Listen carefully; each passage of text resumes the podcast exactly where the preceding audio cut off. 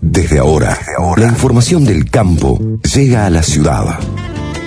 Novena temporada de Una Vuelta por el INTA. Siempre en Radio Universidad.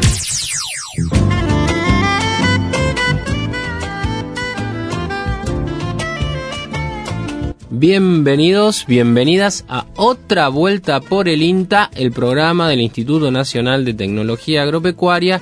En este domingo aquí por Radio Universidad, el placer de saludar a toda la audiencia de una vuelta por el INTA.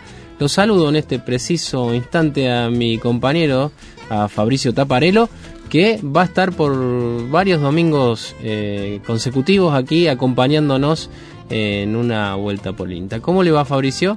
¿Cómo andás Luquita? Muy buen día a vos y a toda la audiencia. Eh, así es, por un par de domingos eh, reemplazando al, al, otro compañero, al otro estrella de, este, de esta dupla que es Mauro Bianco. Sí, vamos a estar aquí. Mauro va a faltar algunos programas, está de licencia por algunas semanas, así que este, bueno, vamos a tener que tirar un par de. ¿Cómo está para la pared usted? ¿Está bien? Sí, vamos a tratar de tirarte la voz que vos sos el que sabe, así que. No, no, vamos no, a andar, no, no, me, no me endigue esa responsabilidad. este, cuéntenos qué, qué vamos a tener en el día de hoy en esta vuelta por el INTA. Bueno, vamos a repasar los temas, vamos a tener varios temitas variaditos.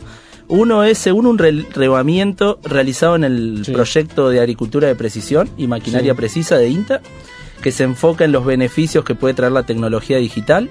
El 92% de los encuestados dijo que utiliza aplicaciones o plataformas. Uh -huh. eh, con, como contrapartida, el 67% admitió contar con conectividad regular o mala. Uh -huh. Ahí va. Está interesante este tema. Así sí. es. Siguiendo con el tema de tecnología, también vamos a hablar eh, en nuevas tecnologías, en el agro, vamos a traer una aplicación que ya hemos tocado en sí. otros momentos, que es la aplicación Cosecheros. Sí. Vamos a estar entrevistando a Diego, a Diego Pons. Uh -huh. ¿Qué más? Además, vamos a eh, contar un desarrollo sobre un calculador de huella de carbón. Uh -huh. Un trabajo entre INTA y el INTI uh -huh. en lo que respecta al cultivo de trigo. Bien.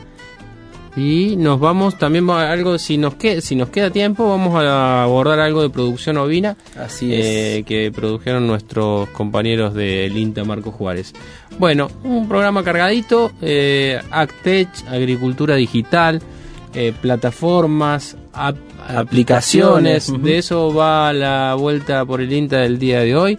Les recordamos, se pueden comunicar con nuestro programa a través de nuestro Facebook, que es una vuelta por el INTA, también al WhatsApp 3572 528693 3572 528693 la eh, vía de comunicación. En la puesta en el aire hoy Mariano Britos, aquí la musicalización es de Zulma Capriles, la locución de Gabriel Sangené, la edición de Manuel Salto, eh, primer programa de septiembre. Así es. Pasamos a agosto me, me he jodido agosto, me es, me es difícil agosto, ya estamos en septiembre. Yo abrazo Taparelo a usted que le gusta el clima. Así es. Eh, que vengan los primeros calorcitos, así. La, la, temperatura primaveral le sienta bien. Total. No así tanto el verano que ya se vuelve un poquito Calor, más. humedad. El verano es para estar de vacaciones, no para trabajar. ¿eh? Bueno. Vamos a. ¿Qué le parece si compartimos un poquito de música? ¿Mm? Dale. Le escuchamos un poco de música y arrancamos a desandar esta vuelta por el INTA del día de hoy. Compartimos la música en este domingo con nuestro primer invitado, Robbie Williams, que de cantante pop se convirtió también en un verdadero crooner interpretando esta canción, Más allá del mar. Somewhere beyond the sea, somewhere waiting for me. My lover stands on golden sands and watches the ships that go sailing somewhere beyond the sea. She's there watching for me. If I could fly like birds on high, then straight to her arms I'll go sailing. It's far beyond the stars, it's near beyond the moon. I know beyond a doubt my heart will lead me there soon.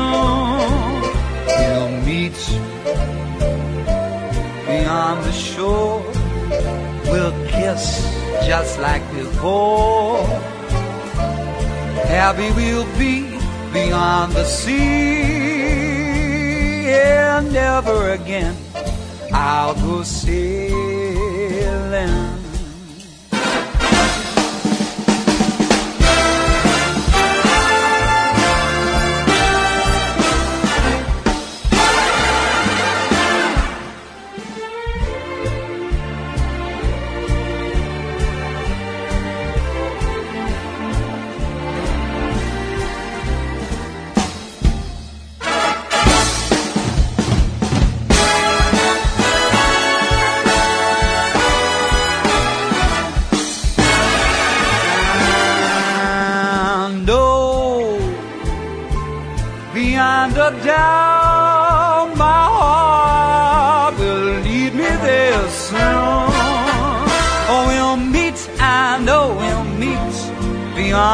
Shore.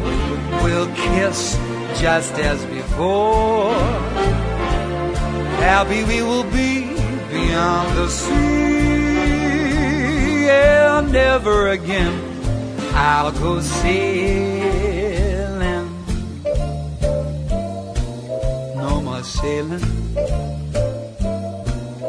So long sailing, sailing. No more sailing. Goodbye, farewell, my friend. No more sailing.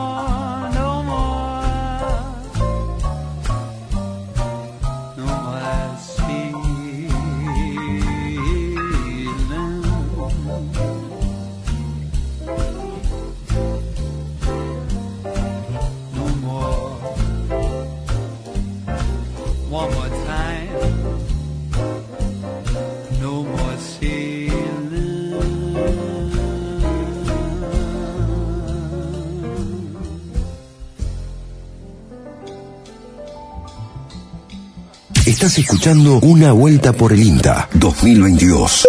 La médica veterinaria Flavia Ronchi, docente e investigadora de la Facultad de Agronomía y Veterinaria de la Universidad Nacional de Río Cuarto, participó de una reciente capacitación en producción ovina organizada por la Agencia de Extensión Rural del INTA en Belleville. En la siguiente entrevista nos cuenta sobre un trabajo relacionado a calidad de la canal en cordero pesado, el incentivo a este tipo de carne en nuestra provincia, los puntos débiles de la cadena mayormente relacionados a la comercialización y la percepción del consumidor.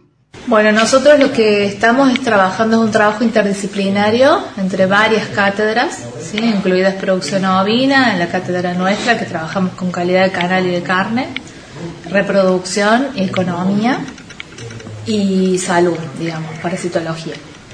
Nuestro trabajo básicamente en lo que es calidad de canal y calidad de carne, lo que hacemos es evaluación de calidad de canal, ¿sí? Eh, calidad de carne se puede hacer, pero eso lo mandamos a hacer a otro lado porque no tenemos laboratorios propios. Sí podemos hacer, pero algunos, algunas determinaciones, no todas. Por ejemplo, todo lo que es terneza y ácidos grasos no, no disponemos de laboratorio, pero sí hacemos la evaluación de calidad de canal objetiva y subjetiva. Eso inició en este trabajo inter- interdisciplinario a partir de un proyecto que se aprobó de la ley ovina, donde pudimos llegar eh, a cordero pesado, 104 corderos, y se hizo todo lo que fue evaluación desde el establecimiento a nivel productivo hasta lo que fue frigorífico y carnicería. ¿eh? Y desde la parte, la parte nuestra, digamos, lo que es evaluación de canal, se hizo toda la evaluación objetiva y subjetiva de estos animales. Y bueno, esto tiene mucho que ver con el incentivo que se le quiere dar a la producción ovina, porque es una producción sustentable, es viable en nuestra provincia, eh, sobre todo si ponemos el cordero pesado en la mesa de los, de los cordobeses. ¿Por qué? Porque permite eh, extender la disponibilidad de esta carne en, en las carnicerías, en las góndolas, cosa que si de otra, de otra manera queda muy estacional- estacionada a periodos cortos. El cordero liviano solamente se come en determinados momentos, en una reunión, en un festejo con fines turísticos, en cambio el cordero pesado te permite el trozado y el, consumo cotidiano y diario. La idea es que permita eh, la articulación entre todos los eslabones productivos, porque donde, donde tenemos la, la cadena, digamos, más flaca o donde están los mayores inconvenientes en la parte de comercialización. ¿sí? Eh, el productor, eh, ¿qué hace? Mucha faena informal, entonces se tiene que dedicar a producir, a vender, a, a faenar, a comercializar. Eh, la idea es que se pueda eh, el eslabón más débil, que es la comercialización, la venta en frigorífico, y que sea el frigorífico el que pueda distribuir a las carnicerías. Y de esa forma, por un lado, hacemos la, la faena de manera correcta, que es la faena formal con control bromatológico, como un alimento mucho más sano y controlado, y por el otro lado, el productor se dedica a producir y a mejorar su producción. Entonces, el objetivo final es también aumentar la producción. ¿eh? Aumentar la producción y aumentar el consumo, aumentar el inicio de la soga y el final de la soga, pero considerándonos que esté la cadena conformada en su totalidad. En la finalización, en el cierre del proyecto este de, de la ley ovina, hicimos una degustación en la provincia de Córdoba y, la percepción es muy buena. Cuando la gente come, eh, se, se invita- se- hubo invitados y la gente comía y preguntaba, ¿dónde puedo comprar esto? ¿Dónde puedo comprar cordero trozado? Porque es un alimento rico, es una carne rica, que tiene es muy versátil. Lo que pasa es que no estamos acostumbrados a comerla y a cocinarla de otra forma que no sea asada o a la parrilla. Pero es muy rica, muy versátil y en otros países es un alimento gourmet. ¿sí? Eh, entonces yo considero que hoy en día, y de acuerdo a los indicadores que estamos viendo de- de los resultados del proyecto, que si la carne está disponible de manera trozada, el consumidor la va, la va, la consume. Así escuchábamos a Flavia Ronchi, entrevistado por nuestro compañero Andrés del Pino. Eh, Flavia es docente e investigadora de la Universidad Nacional de Río Cuarto, contando un poco sobre la producción ovina y haciendo un poco de hincapié en, eh, bueno, eh, los problemas que tiene la cadena, que se está armando en realidad, eh, que se va creciendo, pero bueno, lleva su tiempo el desarrollo sobre todo eh, de la comercialización, de poder pensar, acceder a cortes de cordero eh, de manera más puntual y no al cordero completo, ¿no? que es como lo solemos consumir.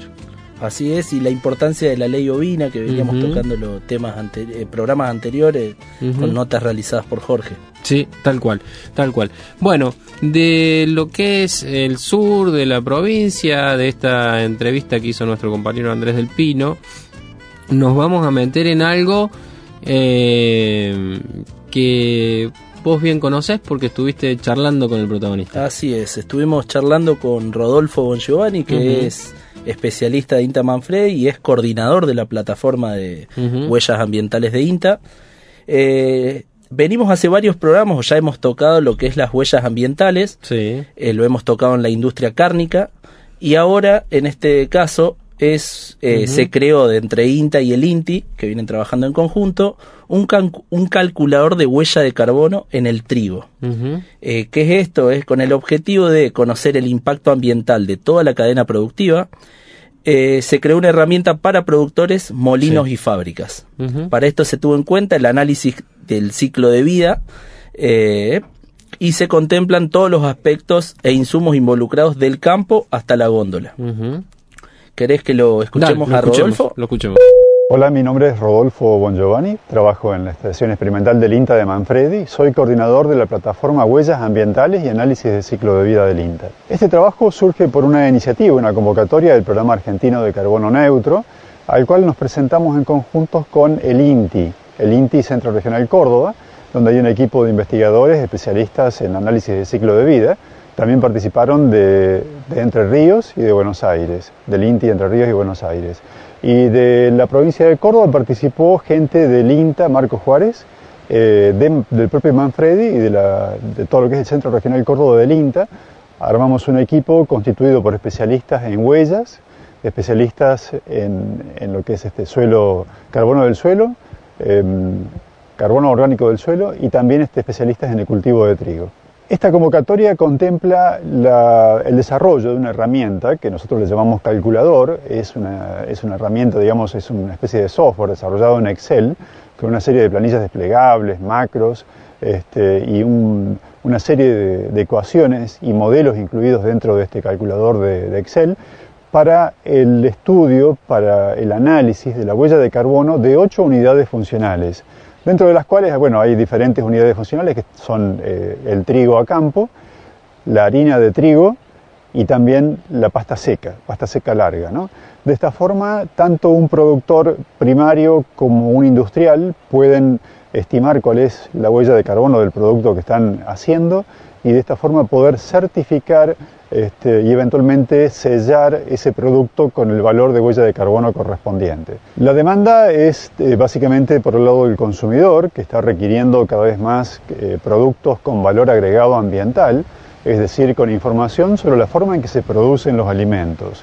El trigo, dentro de las proteínas de origen vegetal, se encuentra con valores muy bajos en, en comparación con todas las proteínas de origen animal. De todas formas, hay una tendencia a nivel mundial, sobre todo liderado por Europa, de que se llegue al carbono cero, el carbono neutro. ¿no? Una de las herramientas para llegar a esa carbono neutralidad es el secuestro de carbono orgánico en el suelo, este, que en nuestro caso lo consideramos por primera vez en un calculador, usando un nivel inicial, un nivel base, que es el de, del IPCC eh, nivel 1, pero de todas formas estamos ahora este, tratando de, de evolucionar llegar a un nivel 2.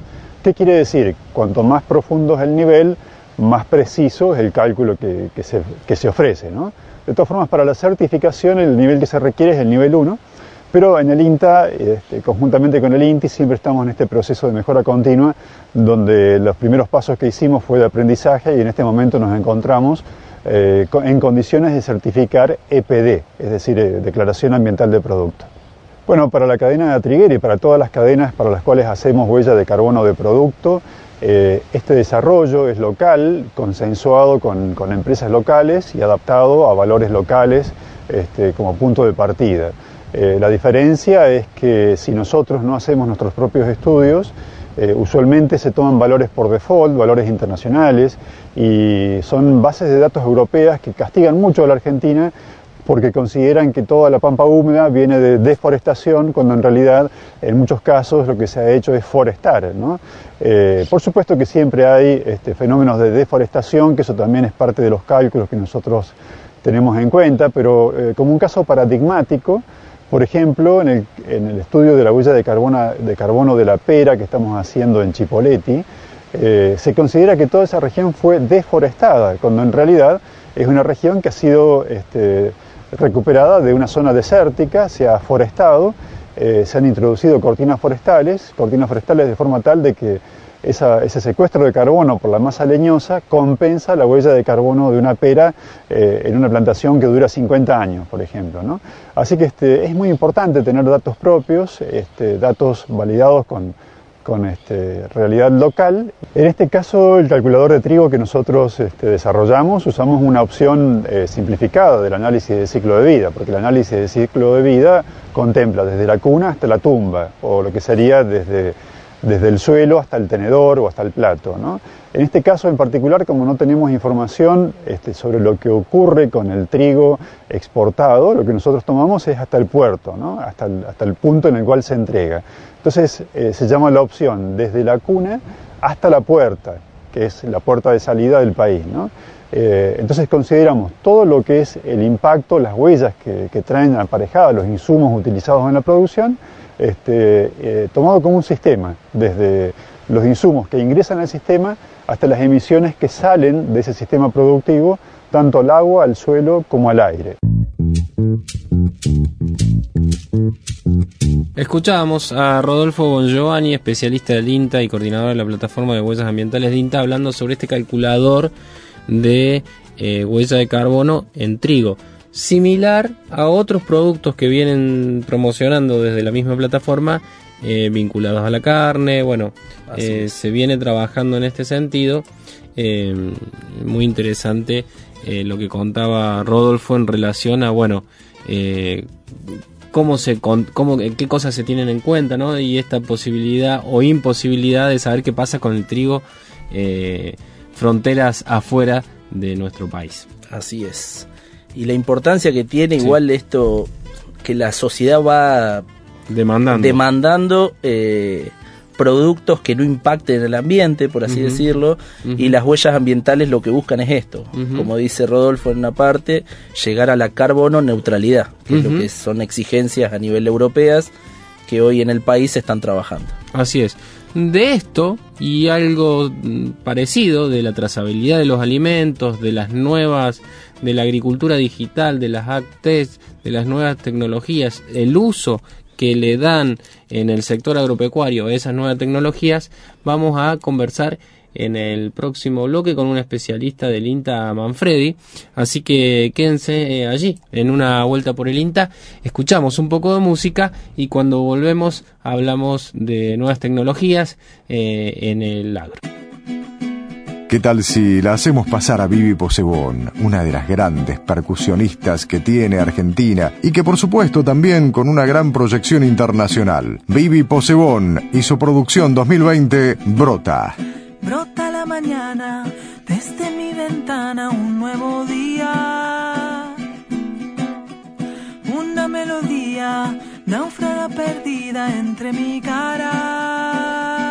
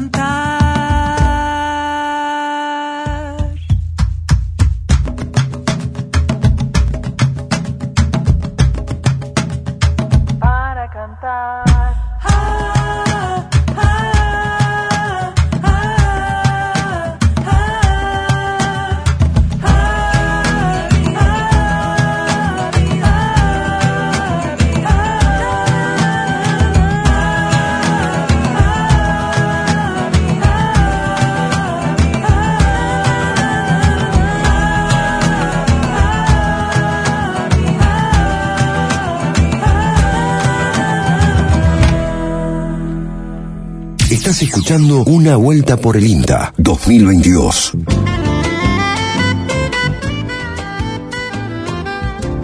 Continuamos en una vuelta por el INTA.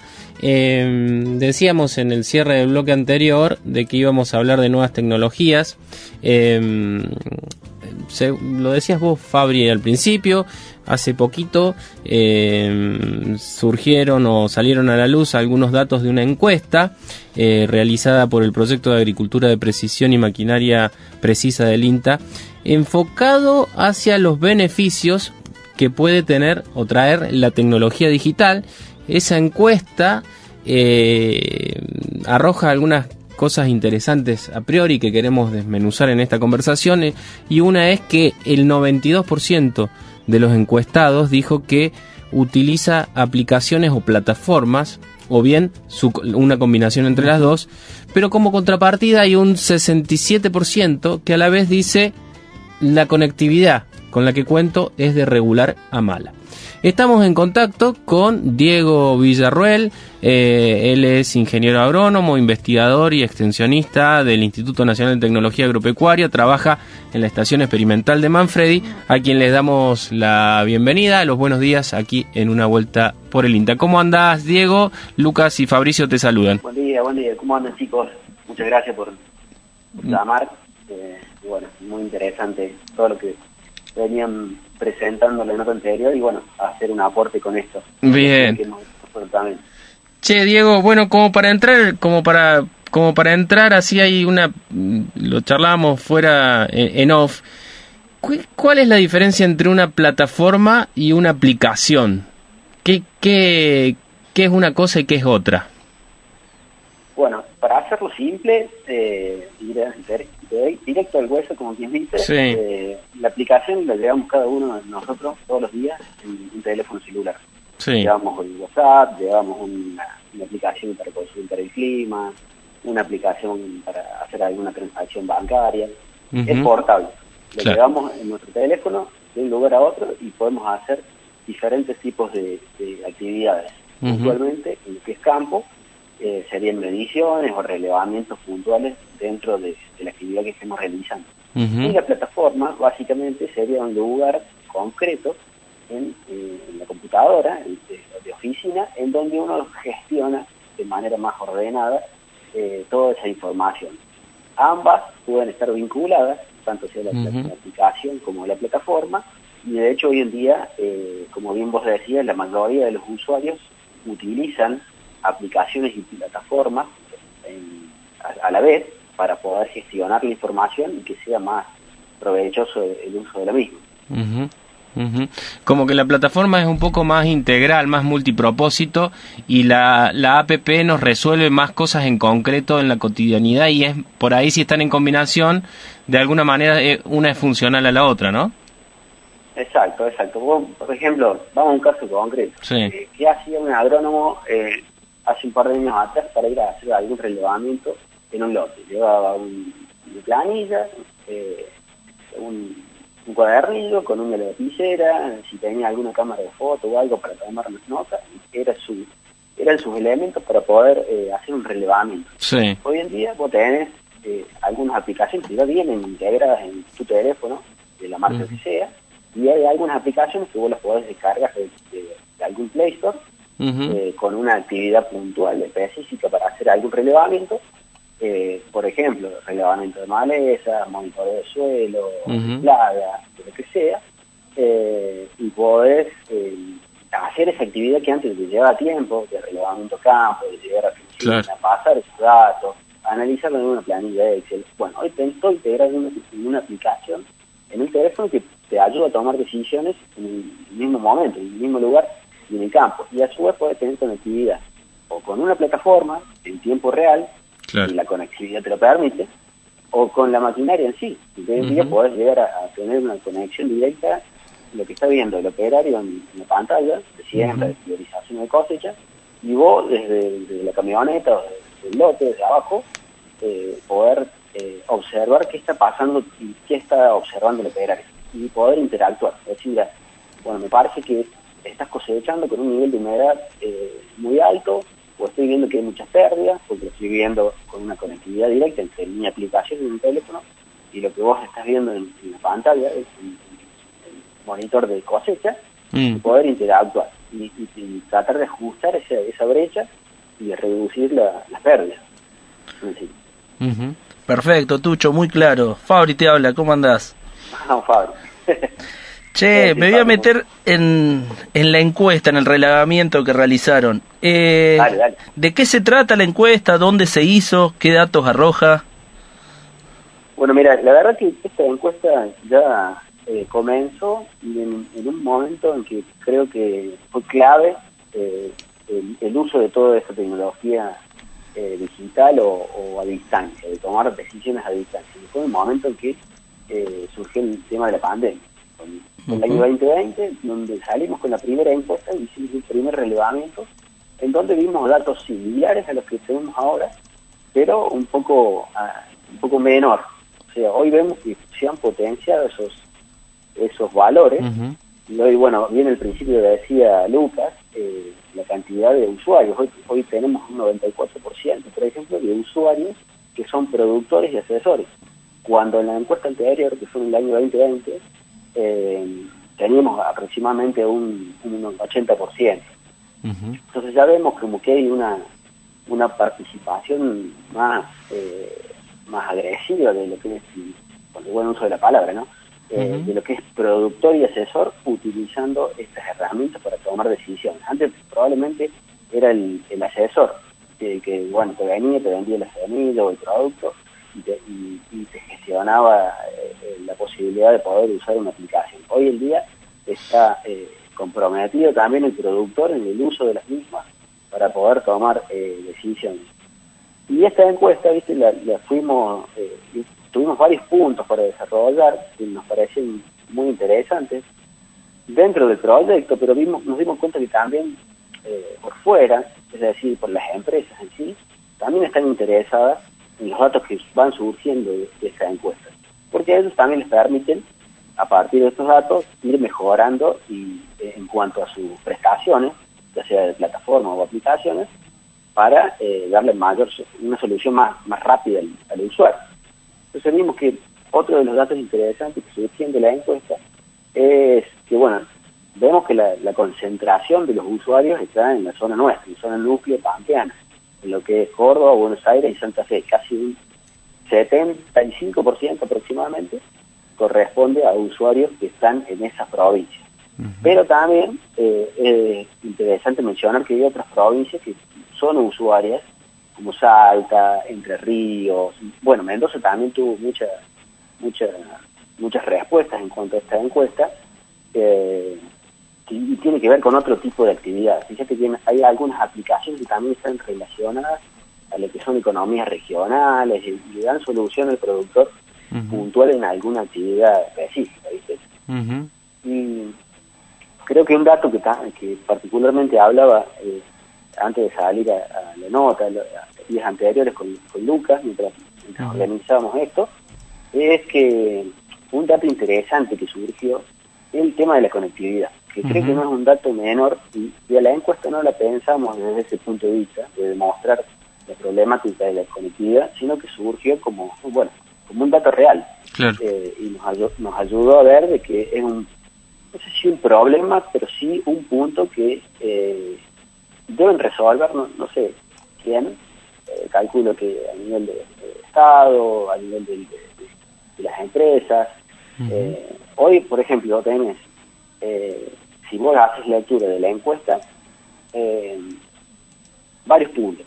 Tenés, le preguntábamos si cómo era la conectividad en la cual se desenvolvía, si era buena, mala o regular o nula.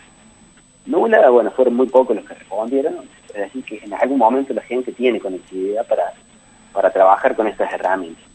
Pero fíjate que eh, un 44% demostraba o, o expresaba que tenía regular conectividad. Después tenías un 29% buena y un 23% mala.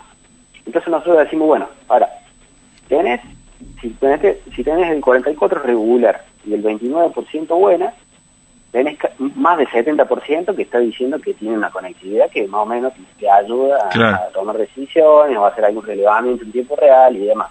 Que es un poco lo que las grandes empresas hoy ofrecen, tener la conectividad directa con la máquina y, y el productor o el usuario y la, y la nube Claro. para subir los datos y tomar decisiones en tiempo real. Pero si veíamos el otro grupo, el del 23% que decía que tenían mala conectividad con el regular, ya tenés ahí que la conectividad es mala regular casi en un 70% también, un 67%. Ujú. Entonces digo, bueno, Claro. lo tengamos en cuenta. Podemos decir que el más del 70% es buena, buena regular, pero también contemplemos que tenemos casi el 70% que dice que es regular a mal. Ujú. Y, y una cosa que, que hablábamos con Lucas, es que es real, ¿eh? hasta en la misma en la misma zona núcleo pampeano en la cual estamos trabajando, uno se aleja de, la- de las principales arterias, la ruta 9, por ejemplo, y ya empieza a tener problemas. Claro. Se va la, la conectividad del teléfono, imagínate si vos tenés que mandar una prescripción desde un centro de operaciones o de una, de una, de una plataforma a una máquina que está en el medio del campo y es un tema. Sí. De todos modos, bueno, siempre siempre las empresas aclaran que más allá de que no tengan conectividad, eh, es un dato que siempre está, está almacenando. Entonces, cuando la máquina llega a un lugar y tiene conectividad, eh, la transferencia es inmediata prácticamente. Claro, totalmente. Tenen, yo te escuchaba, Diego, y pensaba, uno lo piensa desde este lugar, ¿no? Pero en la ciudad, que uno tiene acce- acceso a Internet, acceso, pero eh, eh, no tener acceso a Internet hoy por hoy, eh, es, digamos, afecta nuestra vida cotidiana, ¿no? Así vivamos en el campo, ¿no? Hay varios datos, es un problema grande el que tiene Argentina con la conectividad de Internet, eh, porque las redes 4G están sobre las principales rutas y, y bueno, a medida que hay un estudio de INTA, que lo estuvimos viendo incluso con Diego, eh, del INTA y el ENACOM, eh, que se hizo en 2021, que muestra que en, pro- en 21 provincias, en 4 de cada 10 parajes rurales no tiene acceso a Internet. ¿no? Esto más vinculado a la agricultura familiar, pero más o menos condice con los, eh, las estadísticas o la- los números que hay a nivel de explotaciones agropecuarias, que en un promedio un 40% no tienen acceso a Internet. Y otro dato que me resultó interesante, Diego, es que a medida que disminuye la cantidad de habitantes, la conectividad también se reduce, ¿no? Eh, y, y volviendo un poco a la encuesta, Diego, yo te hemos hecho en estos años de una vuelta por el INTA, te hemos hecho varias, varias veces notas. Y a mí lo que me sorprende es que antes hablábamos de esto como una cosa re, re estratosférica, ¿no? O sea, eh, y hoy por hoy es, eh, eh, eh, está- es, es una herramienta más, ¿no? O sea, es impresionante como la aceleración de la tecnología en, en, en todos los ámbitos de la vida, ¿no? Sí, la verdad que sí. Eh, de todos modos, más allá de eso, de que es una herramienta actual, Sí. la mayoría de todas estas cosas, eh, debemos tener en cuenta que detrás de eso también hay un proceso de entender cómo es que se genera el dato. Está buenísimo. justamente, eh, eh, en este último congreso de Presi me tocó dar una charla que estaba enmarcada en el título Desde lo disruptivo al paso a paso. Y mira, fue justamente una, una- un- la temática de una charla que yo había preparado a principio de año, que estaba relacionada a esto, a, poder eh, desvincular esa frase que dice que detrás del árbol hay un bosque, ¿viste? Bueno, era eso. El, bo- el árbol, hoy en día que nos está tapando el bosque, es todo esto. La tecnología la agricultura digital. Y detrás de eso hay, hay agronomía, hay maquinaria agrícola, hay regulación, mantenimiento, calibración de máquinas, Claro. hay eh, entender los procesos. Y bueno, un poco de eso se trataba la, la- charlita esta. Y, y creo que también vale como para mencionarla ahora, ¿viste? Un dato que tenía de un, un compañero que laburaba antes con nosotros, ahora está en una empresa, una multinacional, nos comentaba de que este último año, fíjate qué buen, qué buen dato este, este último año, eh, todas las cosechadoras que salieron al mercado ya tienen eh, inteligencia artificial, o sea, todo lo que es eh, automatismo, robótica, Sí. para autorregularse. Cámaras de alta velocidad, para poder autorregular, por ejemplo, la calidad de cosecha. Pero de, de- de esa cantidad de máquinas, solamente el 20% de los usuarios lo estaba usando. Sea que el Claro. 80% de los usuarios está usando una máquina que es de última generación, Claro. pero con una regulación y una, y un- y una resolución de problemas eh, pensada con una máquina de 5 o 10 años atrás. Claro. O sea, Fíjate la subutilización de la tecnología. Y ahí creo que hay mucho para trabajar en cuanto a lo que es capacitación, no Claro. solamente de los, de los asesores y productores, sino también de los operarios. Que el operario es el principal generador de información a campo. Entonces, no está capacitado para tomar eh, eh, decisiones en, en el momento para poder regular bien la máquina. Eh, también el dato que obtenemos al final del proceso no es de tan buena calidad. Y, y todo suma, ¿viste? Lo que es una buena regulación de la siembra, la elección de la, de la semilla, la regulación de la sembradora, ver la, eh, bueno, la, la carga que tienen los cuerpos de siembra, la, la densidad, la distribución espacial, temporal, un montón de factores que hacen a que uno pueda lograr un cultivo eh, excelente, pasando por, bueno, por otras herramientas disruptivas que hoy en día lo podemos mencionar, Ujú. que es el, que la aplicación selectiva, por ejemplo. Fue una herramienta disruptiva hace Claro. 5, 7 años atrás. Hoy en día es una herramienta que muchos productores y contratistas la tienen como un paquete de solución. Recordaba una, justo cuando contabas tú, yo recordaba una nota que le hicimos a Mario, eh, Sí. a Mario Brachini hace 6, 7 años que nos decía, chicos, lo que se viene es la, la inteligencia artificial. Y nosotros Claro. En ese momento era como hoy estar hablando, como bien contás, de que a los datos se le dan un uso eh, para mejorar la calidad de los cultivos. eh, y en ese momento era lo que decía Mario, totalmente disruptivo. Y hoy, como bien decís, pasa con, la, con todas las cosechadoras que vienen con, es- con esa tecnología. Tal cual, tal cual. Mira, un dato que, que nos trajo, me acuerdo en los viajes ¿viste? que hacía Mario junto a todo el, equipo de, de- del INTA, iban a Estados Unidos. Mira, justamente ahora están haciendo una recorrida por Estados Unidos, la gente de acá de Manfredi, eh, iban al Far Progress Show. Y desde allá venían con todas las, las últimas tecnologías. Y una, me acuerdo que una de las primeras fotos que veíamos, que nos trajo, que nos mostraba, era un tractor autónomo que estaba pensado para, para viñedos. Eso fue en el año 2012. Ujú. Después, en el año 2017, vimos acá en, en Palermo y después en, en Agroactiva, que no sé si recuerdan ustedes, el tractor Autonomous Magnum de Case. Un todo inmenso, rojo, sin cabina. Bueno, año 2017. Hoy en día ya tenemos eh, eh, herramientas o eh, equipos, porte herramientas, en los cuales vos podés montar, por ejemplo, una sembradora, luego la, des- la, la desmontas, montas una pulverizadora o una plataforma de cosecha, también autónomo. Entonces, desde el año 2012, y seguramente eh, fueron las, notas que hacían con Mario, a lo que tenemos hoy en día no han pasado muchos años. Y Fíjate, ya estamos hablando de robótica, de inteligencia artificial y, de automatismo de maquinaria agrícola. Y todo también sumado a esto, a, a poder tener conectividad con un teléfono celular, que es lo que más utilizamos hoy en día para, para tomar decisiones. O sea, cualquier consulta que queremos hacer, abrimos el teléfono y hacemos consulta. Ujú. Eh, ah, bueno, hasta, hasta lo que tenemos hoy en día para poder eh, trabajar a campo. Aclaramos que Mario Bragaccini eh, fue un compañero de INTA, un referente nacional.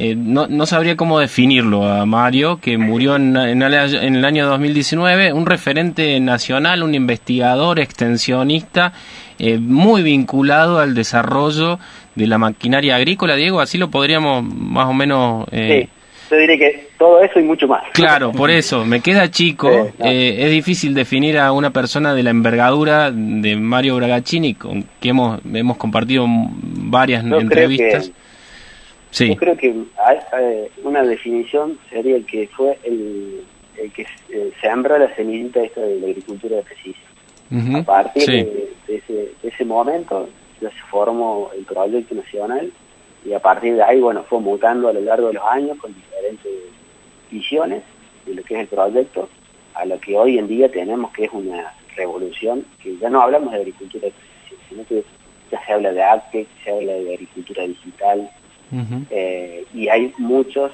muchas eh, eh, empresas y, personas involucradas en eso. Entonces ya es, ha sido masivo. Creo que esa semilla ya, hoy en día es algo concreto y palpable. Diego, muchísimas, pero muchísimas gracias por tu tiempo aquí compartido en una vuelta por el INTA, súper interesante como siempre. Bueno chicos, no, gracias a ustedes por la, llamada y bueno, a disposición para cuando quieran que desarrollemos algún otro tema. Gracias Tucho, abrazo grande. Un abrazo, un abrazo. Así eh, pasaba por una vuelta por el INTA Diego Villarroel, ingeniero agrónomo, investigador, extensionista del INTA, de la Estación Experimental de INTA Manfredi, hablando sobre, bueno, sobre plataformas digitales, sobre aplicaciones y agricultura. La utilización de la agricultura 4.0 se puede llegar. Sí, sí, tiene muchos abordajes el tema, pero realmente es muy interesante. Me quedo con esta idea de proceso también que mencionaba Diego, que atrás de, esas herramientas hay una demanda de un proceso de capacitación, de ordenamiento hacia adentro que, que, bueno, que es, me parece lo más importante, más, allá de la herramienta en sí. Estás escuchando Una Vuelta por el INTA 2022. Bueno, Lucas, volvemos en Una Vuelta por el INTA. Estamos medios cortos de tiempo. Eh, vamos a, a, hacer una nota con Diego Pons sobre la aplicación de cosecheros. Ya lo hemos tocado en otro momento lo hicimos una nota con Lucas Cuevas hace un tiempo. Así que les contamos. La aplicación esta que eh, ya lo cuenta Diego en la entrevista, a mí me parece que es una aplicación con un potencial enorme eh, por muchos motivos, eh, pero lo escuchamos, me parece, a Diego Pons, biólogo del INTA Manfredi, contando acerca de esta app. En el marco de, de, una línea de proyectos que venimos desarrollando desde hace unos cuatro años con el sector hortícola, hemos generado algunos productos eh, relacionados con lo que es sensoramiento remoto para el seguimiento de tormentas, por ejemplo, para ver actividad eléctrica y probabilidad de granizo. Y eh, ante la necesidad de contar con información eh, expeditiva sobre el impacto de algunos eventos como, como en este caso granizo o tormentas severas, hemos desarrollado una aplicación que se llama Cosecheros. Esta aplicación es la continuidad de una aplicación que había desarrollado la gente de la FAMAF, eh, para el relevamiento de, granizo y nosotros fuimos haciéndolo crecer junto con eh, el FAMAF, con el Instituto Gulich y otras instituciones, con ISET, también interviene la Facultad de Ciencias Médicas, eh, la SAF y el Ministerio de Agricultura, para poder relevar todos los eventos que son de, interés y, y, de impacto significativo para el sector agrícola. Inundaciones, sequías, granizo y también estamos tomando en cuenta una problemática, principalmente en el periurbano, que es la deriva de agroquímicos. La gestión de emergencia tiene como varias etapas, desde la prevención hasta la mitigación de, de, ese, de, ese, de esa emergencia, en la cual el contar con información eh, estandarizada y en el tiempo permite ir viendo cuáles son las áreas de, de mayor vulnerabilidad y mayor eh, impacto de, de, los eventos. ¿sí? Por ejemplo, saber granizo, cómo es la frecuencia de caída de granizo en una determinada región, eh, nos ayuda a saber qué grado de exposición a esa amenaza tiene un productor.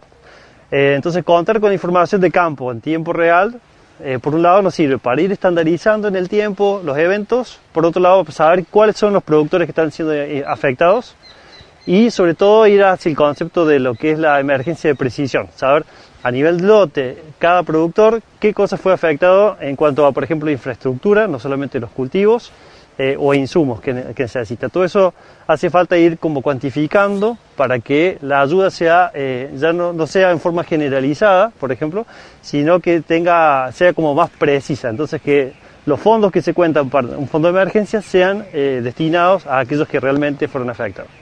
Entonces nos ayuda a tener mayor precisión en la gestión de, la emergencia. En la prevención nos, nos ayuda a, tener esa información georreferenciada, nos ayuda a saber cuáles son, como te decía, las áreas de mayor vulnerabilidad e ir gestionando algunas estrategias de dispersión de riesgo, por ejemplo, como son los, seguros.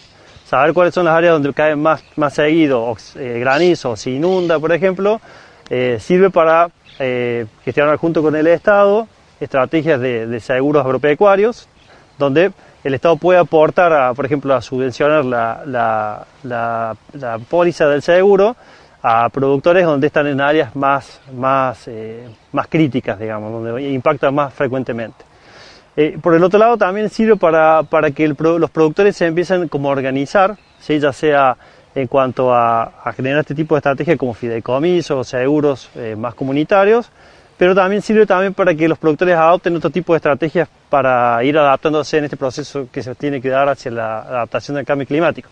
Entonces, contar, por ejemplo, sabiendo que en esa zona frecuentemente tenemos eh, un evento, qué estrategias podemos ir eh, implementando a nivel de lote. Por ejemplo, en el caso de heladas, mallas, eh, mantas antihelada o mallas antigranizo, ¿sí? o alguna estrategia comunitaria, por ejemplo, de tener plantines, una plantinera colectiva, para cual algún, si algún productor es afectado por granizo, tener la posibilidad de estar ayudándolo a través de, la reimplantación del cultivo y, entonces no perder el ciclo de, cultivo que estaba eh, que tenía en su lote. Es una aplicación que, si bien estuvo está destinada principalmente a relevar impactos agropecuarios, eh, ya sea tanto de lo, de lo que es el cultivo intensivo y extensivo, pero también del sector ganadero, eh, eh, sirve, tiene usted, ustedes cuando pueden utilizar la aplicación van a ver que pueden tener dos perfiles. Un perfil que es el ciudadano común, donde usted, como cualquier ciudadano, puede aportar información sobre la caída de granizo. Eso aporta no solamente a la gestión de la emergencia, sino hay al desarrollo de productos de ciencia. ¿no? Es decir, cómo podemos desarrollar, eh, cómo, cómo podemos monitorear tormentas y saber qué probabilidad tiene de caída de granizo, también eh, tiene alguna relación con lo que pasa en el terreno. ¿sí? Saber dónde cae granizo y el tamaño de granizo y cruzarlo con información satelital va haciendo que eh, tengamos información para ir afinando la puntería con esos productos.